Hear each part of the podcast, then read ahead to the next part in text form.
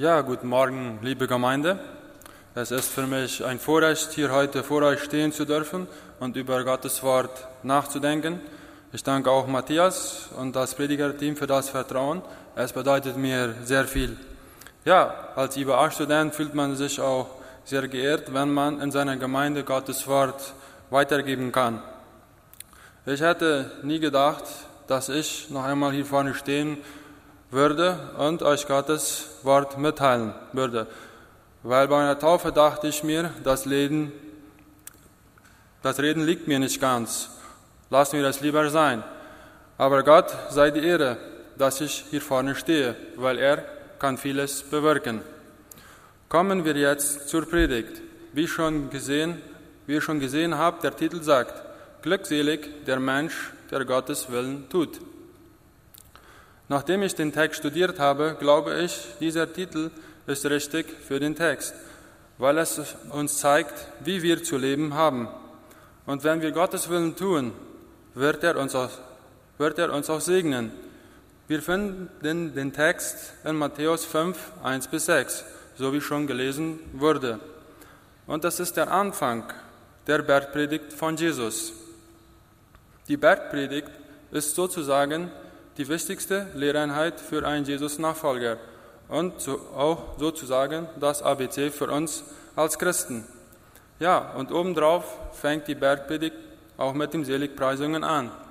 Ich habe mich gefragt, wieso die Seligpreisungen nicht am Ende der Bergpredigt sein könnten.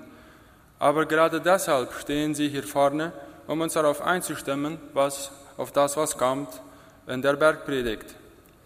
Jesus sagte diese Worte auch nicht nur beim Vorbeigehen, sondern klar und deutlich. Jesus wollte damals die Leute zurechtweisen, wie sie zu leben hatten, und ihnen es ans Herz zu legen, dass sie sich ändern sollten. Wir lesen aber zum Schluss der Bergpredigt, dass die Menschen entsetzt waren von seinen Worten. Wer würde auch ruhig bleiben, wenn er solche Worte von Jesus persönlich hören würde. Ich glaube, wir alle würden damit zu kämpfen haben. Kommen wir also zu den ersten Vers. Wenn wir diesen Vers so betrachten, denken wir, ich dachte zumindest, äh, alles, alles äh, gewusst zu haben. Dennoch sind da Sachen drinnen, die mich neu auffielen. Ja, um den Text besser zu verstehen, muss man Kapitel 4 lesen. Zum Beispiel den Vers 25. Und es folgte ihm eine große Menschenmenge aus Galiläa, aus den zehn Städten, aus Jerusalem, aus Judäa und von jenseits des Jordans. Also bezeichnet sich es hier auf die Menschenmenge, die Jesus folgte. Und so kann man verstehen, von wo es kommt. Der zweite Punkt, der mir auffiel, war, dass Jesus sich setzte, um zu lehren. Es war nämlich zu der Zeit so, dass sich der Lehrer hinsaß, um so zu lehren, um zu lehren und nicht so wie wir es heute kennen, beim Stehen. Danach sehen wir weiter, dass die Jünger sich um Jesus setzten, nachdem er sich gesetzt hatte. Hier sehen wir, dass es fast so ist wie in der Schule. Der Lehrer setzt sich und die Schüler setzen sich auf den Stühlen in Richtung des Lehrers. Weiter beim zweiten Vers lesen wir, dass Jesus anfing, sie zu lehren. Oder wie ich erst oder wie gelesen wurde in Luther, er tat seinen Mund auf und lehrte sie und sprach. Nach der Übersetzung Neues Leben steht nur das und das lehrte er sie. Meint so viel, dass er die Seligpreisungen und die Bergpredigt sie gelehrt hat oder lehren wollte. Auf was bezieht sich eigentlich das Wort sie? Es bezieht sich erstens auf die Jünger, weil sie bei ihm saßen, aber auch zu der Menschenmenge, die Jesus gefolgt, so wie ich es erst erwähnte. Oder man könnte auch sagen, zu den Leuten, die noch nicht von Jesus gehört hatten.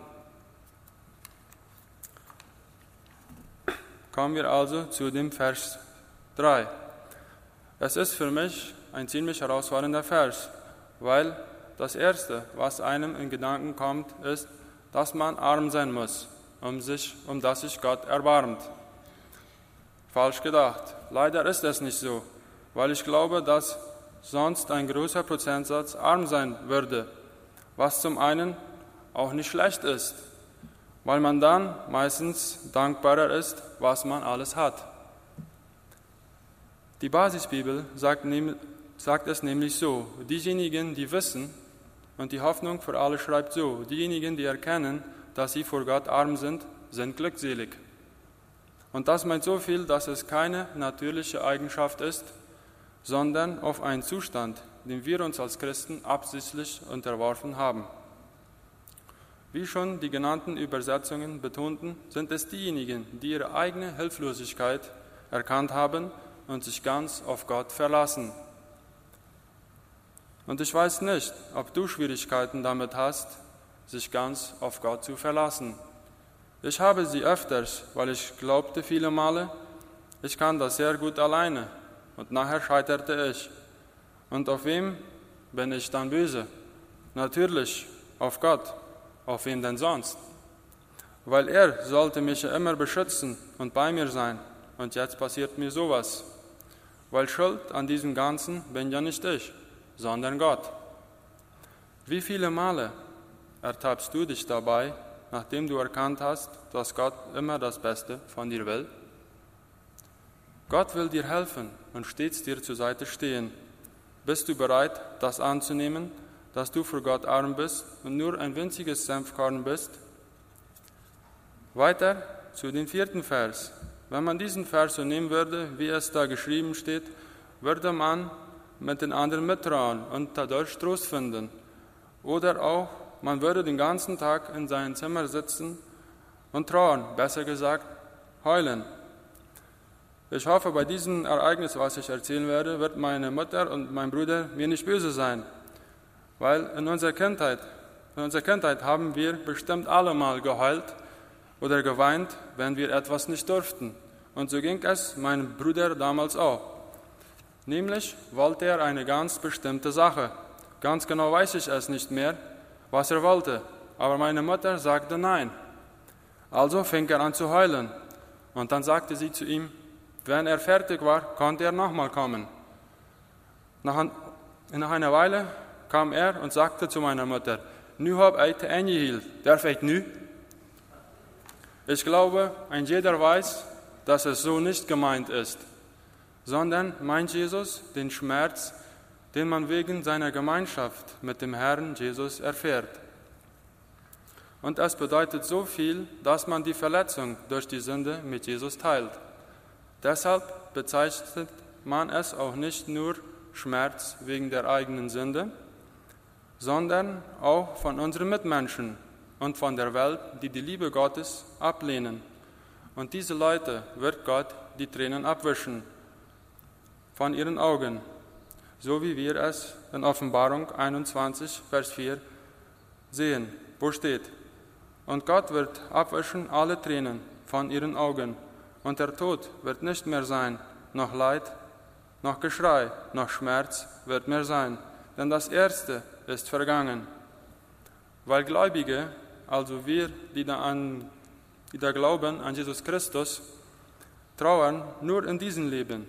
Für die Ungläubige oder nicht Erreichte ist es nur ein Vorgeschmack auf das, was noch kommt.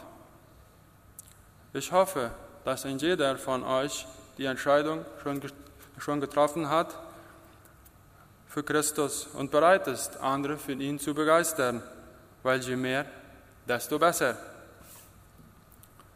In den fünften Vers ist es für mich eine spezifische Erklärung, wovon wir gerade in Vers 4 gelesen haben. Weil Jesus sagt hier, die vom Herzen freundlich sind, nach der Basisbibel heißt es, denen wird Gott nahe sein und sogar ihnen das Erbe geben. Muss das ein Gefühl sein, Gott sein Erbe zu kriegen? Oder wie in der Lutherbibel sagt das Erdreich besitzen? Das ist nicht wenig, sondern sehr viel. Und das würde ja uns als Mennoniten schon gefallen, nämlich viel besitzen. Aber was bedeutet denn eigentlich sanftmütig sein? Es ist den Willen Gottes annehmen, egal was es kostet. so wie schon der Titel betonte. Wollen wir immer noch das Erbe? Denn sanftmütig kann auch demütig, demütig heißen und das bedeutet sein Ich für Gott ablegen. Mir fällt sowas immer wieder schwer und nach mir könnte Gott auch manchmal nachgeben. Aber, das, aber was würde dann passieren? Ganz einfach, es würde Chaos herrschen. Ich musste im vorigen Jahr öfters lernen, dass mein Wille einfach nichts zu sagen hat gegen den Willen Gottes.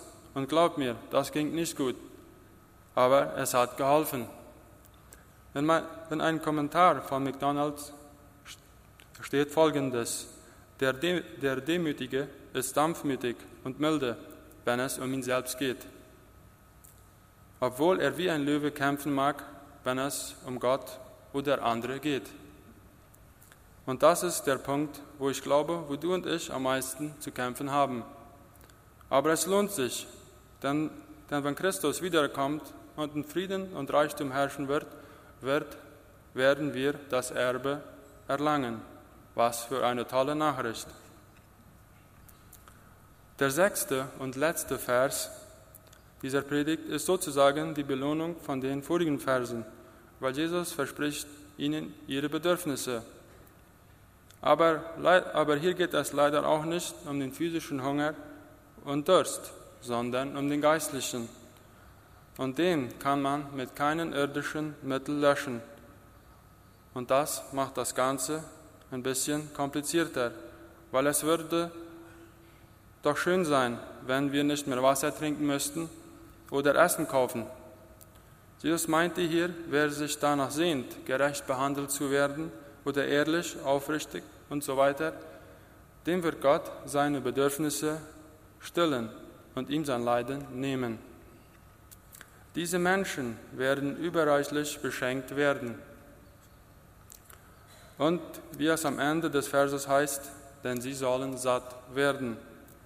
Dann wird Gerechtigkeit regieren und all die Korruption wird durch Ehrlichkeit ersetzt.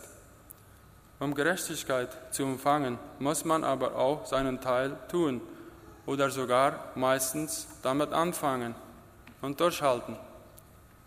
Weil wenn man nur sitzt und wartet, bis jemand ehrlich zu einem ist, derjenige kann lange warten. Wenn wir nicht anfangen, ehrlich und gerecht zu sein, dann müssen wir doch nichts zurückerwarten. Ganz einfach und doch sehr schwierig, es durchzuführen. Aber wenn wir Jesus vertrauen, wird er uns helfen, ganz sicher. Zusammenfassend die vier letzten Verse. Der dritte Vers sagt uns, wenn wir erkennen, dass wir ohne Gott nichts können, wird uns das Himmelreich gehören. Der vierte Vers sagt uns, wenn wir das Leiden der Welt nicht mehr ertragen können, wird Jesus uns jede Träne wischen. Der fünfte Vers sagt uns, wenn wir unseren Stolz beiseite lassen und demütig werden, wird das Erbe uns gehören. Und der sechste Vers sagt uns, wenn wir hungern nach der Gerechtigkeit und Ehrlichkeit, wird Gott uns sättigen. Ist das nicht eine schöne Nachricht, die Jesus uns mitteilt? Aber es liegt nur an uns, ob wir sie annehmen. Gott ist ein Gott der Liebe und er will das Beste von dich und will an deinem Leben Anteil haben. Bist du bereit, Gott ganz in dein Leben zu lassen? Hast du schon erkannt, dass du für Gott arm bist? Wo hast du Schwierigkeiten mit der Demut? Und was hält dich davon auf, dies alles zu tun? Beten wir.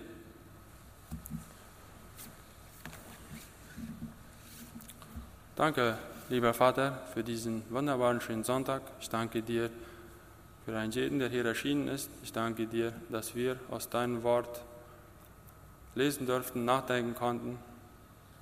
Und äh, Vater, du hast was ganz Herausforderndes hier in der Bergpredigt für uns.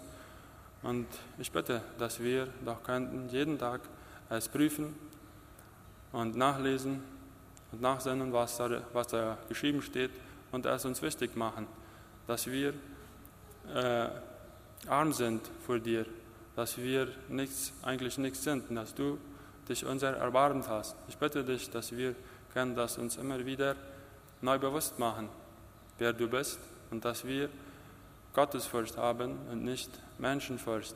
Ich bitte dich einfach, dass du uns mitnimmst und dass wir diesen Text oder diese Botschaft mitnehmen können nach Hause, um da auch nachzudenken und dass wir das nicht gleich vergessen. Ich bitte einfach, dass du einen jeden mögest segnen heute in dem, was er tut, ihn bewahren und mögest du mit uns sein. Das bitte ich, Vater, in deinem Namen. Amen.